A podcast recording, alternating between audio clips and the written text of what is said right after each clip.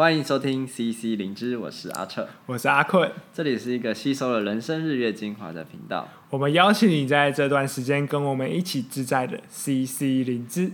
前一集我们聊到说有一些放松的方法，然后其中阿困你推荐到说最近有一个你觉得很好看的漫画，是叫《约定的梦幻岛》，而刚好我也有在 Netflix 上看过它的动画。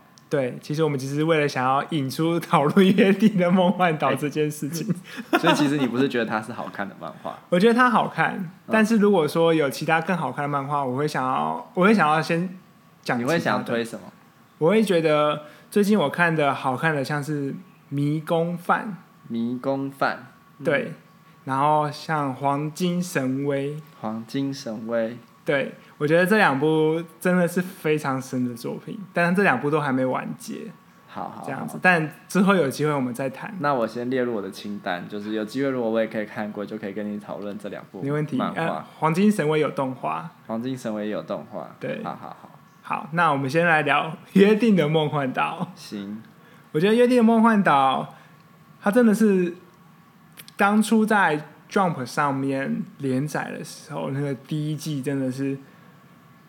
风靡了全世界，所有人都被他那个第一季的剧情还有那个铺陈所折服，这样子。你那时候最吸引你的是什么？我那时候最吸引我就是他们如何去思考逃离，这样就是剧透了，应该没关系。没关系啊，就是大家自己做好心理准备。我们这集叫约定的梦幻岛，没错，所以大家请大家准备好再来 这个梦幻岛。其实《约定梦幻岛》也也有一段时间了，所以我觉得应该没有问题。嗯、那简单来说，就是他们如何去思考逃离那个他们看起来无望的环境，但是他们从里面找到了一个可行的方法，然后真的跑出去了。嗯，我觉得就是它它是一个冒险漫画，嗯，很重要的一环就是。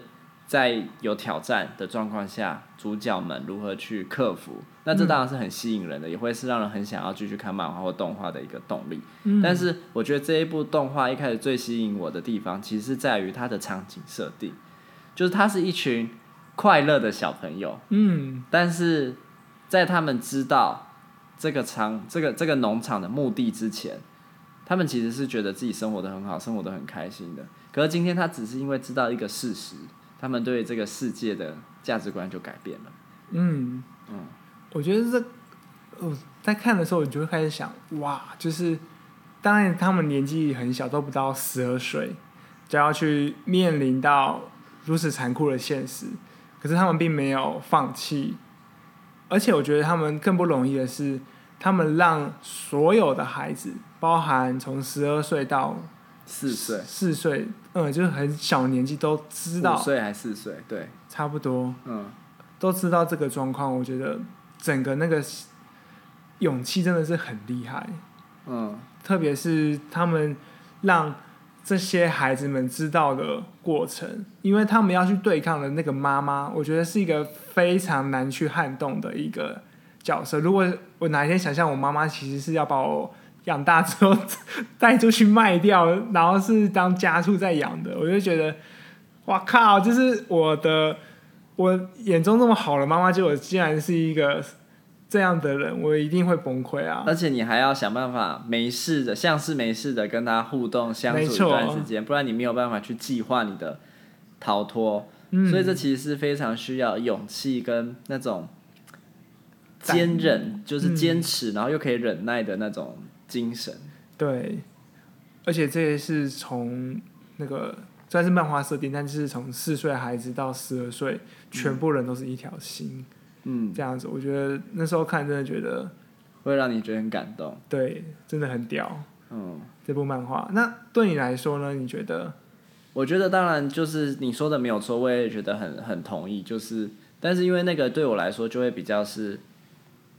呃，剧情的设定跟走向，但我觉得它最吸引我就是它设计出了一个世界，然后在这个世界里，呃，就是这些小朋友其实是被了一个我们不知道的外在，是因为在这个剧情我们看不出来那个外界外面的世界到底是长什么样子，但就是因为某种目的，他们被养育好，而且为了要确保他们的大脑是好吃的，所以要给他们的爱，给他们学习。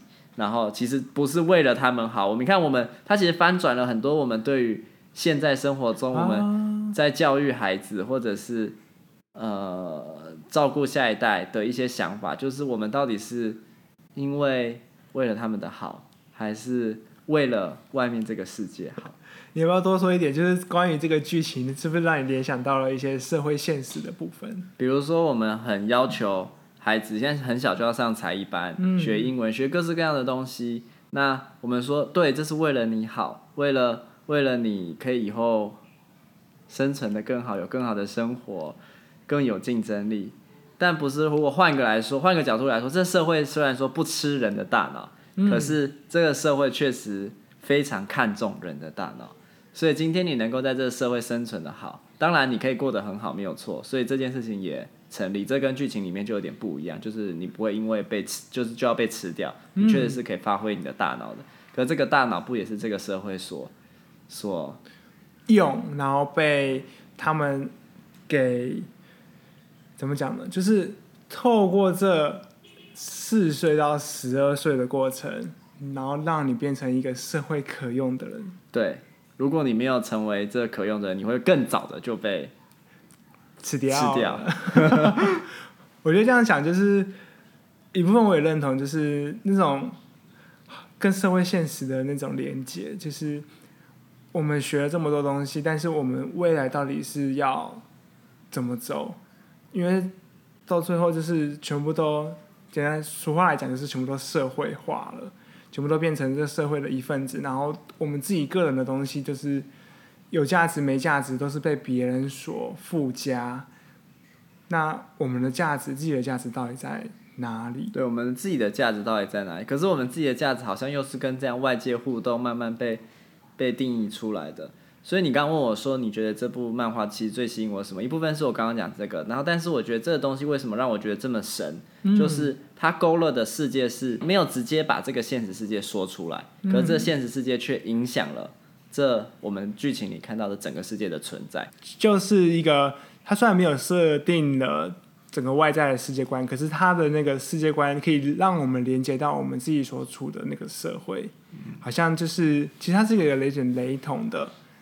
我觉得是不是他透过这样的一个设定，然后特别的吸引到了你？对，他就是这样子，我觉得很巧妙的设定。大概在第一集、第二集的时候，就觉得这部剧很有意思。因为在第一集的时候，他虽然还没有描述到这个东西，就是到底怎么被卖掉啊，或者是他们之后会去哪里，但是就是有一些。好像有一些小东西，我现在已经有点想不起来第一集的剧情，但是我记得当时就是有一些小东西让我觉得这个地方怪怪的，比如说他们脖子上有编号等等，就让我觉得这地方好像很奇妙。哦，嗯，我觉得其实，在很多的电影啊，或者是其他种类的漫画，都会有一种这种把人当商品的感觉。终点站，对，就是 in time。嗯，那我觉得。这个部分像你刚刚所说，就会让我想到说，我自己其实对于我所活的这个世界，一开始都会有一个想象，就是我，我觉得我自己可能十十几二十岁就是开始念书，拿到二十几岁毕业，拿到一个很好的学历，我就可以好好赚钱工作，有一个自己的房子，结了婚，有了自己的小孩，然后就可以颐养天年。这是你的还是社会要你的？小时候。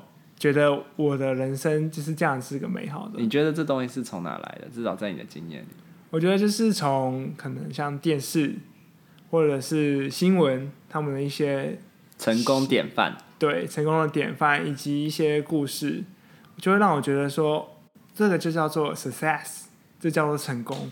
但花了发根本就不是这样啊！就是到了这个年纪。到了这我这个年纪，我觉得这边需要理清一下。嗯，到了这个年纪，你是觉得这件事情不叫成功了，还是你觉得这件事情无法达成，而我失败了？我觉得成功并不一定像他所说的那样。那这件事情你怎么想出来的？是因为我们没有办法成功了呢，还是就是没有办法像他所说的那样？嗯，我买不起房子啊，我搞不好也结不了婚啊。就无法成家立业啊！我我失败，我是一个人生失败族，还是说我觉得成功有不同的东西？就是这东西是怎么分辨出来的？我觉得这两个都有，一个就是如果每个人都可以有这样的生活，那他达成的方式比较不会有这么多的难度，像是房价很高、薪水很低，然后结婚很困难什么的。我觉得现在结婚没有很困难了，登记就可以了。是啊，但是你也知道，就是很多那种文化的东西。嗯 习俗嘛，但是我觉得说，因为这些东西变困难了，我才发现到说，OK，这样的成功，我觉得不容易。另外一方面，我也看到很多人，他们其实不一定要走这样的路，但他们一样过得幸福快乐。所以带，所以你带出另一个概念哦，其实你觉得幸福快乐是成功，不管你用什么样的方式过人生，但是只要你可以过得幸福快乐，就是成功。没错。哦，但我其实没有很认同诶，在这件事情上，哦，怎么说呢？就我觉得人生这件事情很难去区分成功跟失败。即便我这辈子就是我就是一个性格很忧郁的人，我常常会想到很负面的事情，会会想说人活着到底是要干嘛？也觉得自己的人生没有什么意义或价值。但我也不觉得我这样的人生是失败的啊。就是那个失败是对谁来说的失败？就是是可能我对于这台湾的 GDP 没有什么贡献嘛，所以失败，还是什么？就是如果我觉得在人生的最后，我想到一个答案，说啊，我人生这一生虽然前面的过程中常常都觉得没有什么意义或价值，可是我在这一刻觉得我发挥了效用，或者是我觉得我找到我自己人生中的某种答案，或者是可以。可以好好死掉的理由的时候，嗯，我觉得也是某一种的成功啊。我觉得这跟我刚才所提到的幸福快乐其实有点类似。我觉得幸福快乐是等于成功的前提在于我怎么样去定义我的幸福快乐。嗯。我的幸福快乐跟别人的或许他的认为的幸福快乐。那你说的幸福快乐是什么？我觉得幸福快乐对我来说，就是就像你刚刚说的，我觉得跟那个。活了有没有价值是有关联的，那那个价值呢，不是来自于别人的判断，而是自己的认定。如果说我觉得我在做的事情有价值，那我会继续做。那如果我从里面的价值可能像是我觉得我有成就感，我完成了某件事情。那所以如果今天一个人觉得自己没有价值，他就失败了吗？当然不一定，原因是今天你失败了。并不是你这个人，而是你的方法。我的方法。简单来说，如果你有一个目标和想象，你想要去达成，嗯，可是你没有办法达成它，嗯，那我就会想说，那你有没有什么其他的方式，可以去走到你想要走的路？如果说那条路真的没有办法走，哎，我觉得你这问题很好，因为你让我想到了，就是想到了一个东西，就是，可是我们到底想要的是什么？这才是我觉得现在很多人都在问的一个问题，就是你不知道你想要什么，你再怎么努力，再用不同的方法，你可能永远都达不到。你哪一天回首过来，才发现，哎，我就算已经拥有了这么多，达到世人所说的成功，我可能有房子了，有妻子了，五子登科了，可是我还是觉得没有很有价值啊。我觉得我的人生还是没有很有价值。所以他其实并没有真正达到他想要的东西。所以最关键的是，好像是要找到自己到底想要什么，然后才去说，哎、嗯，那我怎么去达到这个期待？对，我觉得别也不是要硬拉，我觉得 就跟《约定梦幻岛》很像，就是他们发现到社会的现实其实跟他们所想象的未来是不一样的。他们以为他们到了可以出去被人领养的时候，那就叫做美好的成功，但。其实并不是，所以你看，其实那个也是我觉得很吸引人的地方。就他们原本认为社会是长什么样，嗯、可是有一刻，他们突然觉得这社会不一样。同样发生一件事情，就是他到某一个年纪，他会被带开这个地方。嗯、如果我们用描述性的来看，但是因为他原本把这个带开带当成是一个值得庆祝的事情，因为是有人领养嘛。对。但是现在这个带开变成是死亡的时候，大家就觉得不行了。对啊，就是像是。我自己在成长到这个阶段的时候，我就发现到说，OK，原来所谓的踏入社会，其实是另一种死亡。怎么会这么悲观？为什么踏入社会是？你觉得哪部分死亡了？我觉得那种还是都死了。我觉得那种死亡是指说，OK，我现在的所有的时间跟我的精力，我需要放在工作上面，去赚微薄的薪水，去想象未来有成家的可能。嗯，而那种死亡就是我人生，呃，先不要讲人生，我一天的二十四个小时里面有八个小时要在工作。嗯。八个小时要睡觉，那剩下的时间就变成我们上一集所聊的放空的时间，就是吃饭睡呃吃饭洗澡放空，然后通勤什么的。我觉得怎么去对啊，这样怎么去达到我们所说的你你说的幸福美满，或者是你说的成功，就会开始去修正。我觉得就有点像是呃。会不断的去改变，其实试了，尝试过了，才会知道说，OK，这东西好像是我想要的。是哪一天我疯了，我去海边把所有的积蓄花掉，然后在海边买了一个房子，就在每天钓鱼捕鱼。我觉得，如果我觉得那样生活对我来说比较踏实，我说说不定有可能，这对我来说就是我的成功。但我目前的感觉是，我的成功是在于说，我现在还有能力继续看见自己的成长，包含我可能去上课，或者我在工作中有一些成就，我看见自己依然有在往上的可能，我觉得那就会是我现在继续追求成功的一种动力。所以，成功就是变成是这个过程本身，因为你在持续的成长跟、嗯。跟做一些你觉得有价值的事情，即便他可能需要去忍受很多你觉得没有意义的事情，但是它还是包含着一些你觉得有价值的事情，跟有所学习跟收获。嗯，可以再来这样讲，但也反过来讲，当我没有在继续成长的时候，你等于就没有价值，即便你在做一样的事情。对，所以这个成长其实对你来说是很重要的。我觉得那会是一种活着的感觉。对啊，那我不晓得阿策你怎么看？你说哪一部分？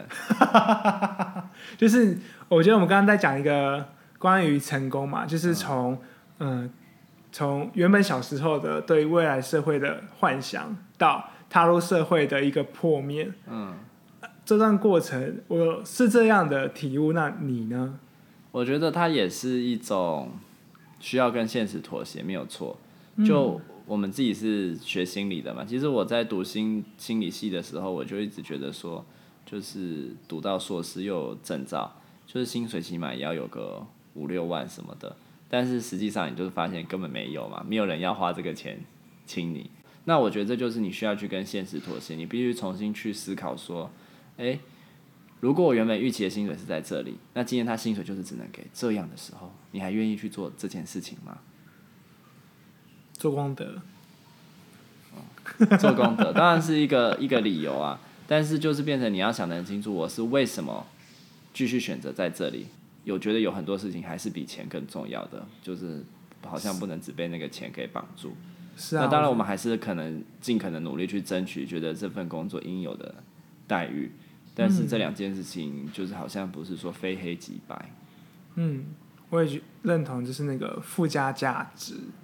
它有时候并不是钱可以去衡量的。嗯，可是也不能太离谱啊。就是如果今天那个钱根本没有办法让你过生活了，或者是那个钱让你觉得没有尊严了，那你我觉得也不行啦。没错。我们怎么聊到这里来？我们不是聊约定的梦幻岛吗？因为我们从约定的梦幻岛看见了我们自己，就像是一群准备要逃离。那个孤儿院的地方，然后发现以后外面世界更悲惨，就发现外面是个悬崖。对啊，所以我觉得这部动画或者是这部漫画，我觉得它很吸引人的就是这些东西，它它用一群孩子的生活，包含你说的团结，嗯，然后信念跟价值，他怎么去跟这个世界对抗，然后这个世界是长怎么样子，他们如何，因为他们也刚好就是真的是活在一个。像是乌托邦的地方，那我们知道实际上不是嘛。嗯。但是他却因为在这个像是乌托邦的地方而养成了一些性格或者是态度。那他怎么用这样子的心、这样的心态去跟这个世界对应？哦，对应，对抗。是啊，我觉得最难、最吸引人就是他们如何去跨越。那座围绕着他们孤儿院的高墙，嗯，我觉得那个东西从破灭到成功，其实真的是整个看下来最引人入胜的。引人入胜就是如何跨过高墙，但我会觉得那个跨过高墙其实里面还包含了很大一部分是他们如何跨过心墙。嗯，就是你看到高墙，很多时候我们就会觉得啊不可能，心墙就已经起来了，嗯，但是他们没有因此而觉得不可能，而是想尽办法。那即便有人在他们理解起来是已经死掉了，但那个人还是用某种方式把他的价值跟意义传承下去。所以回过头来，我们今天有聊一部分是关于什么样是成功的人生。你说，假设啊，我们就当做诺曼死掉了好了，那他也某种方式活在了他们这个逃亡的任务里因为，因为你刚刚讲这句话，让我想到《让子弹飞》这部电影，它有一个很经典的台词，他说：“如果你活着。”你还是死了，可是如果你死了，你就永远的活着了。这不就像天桥上的魔术师最后一集在跟我们说，就是消失的东西才会被我们记得，被忘记的东西才是真正的失去。对啊，嗯，那我们这集就先聊到这边。好，沉重的一集，拜拜。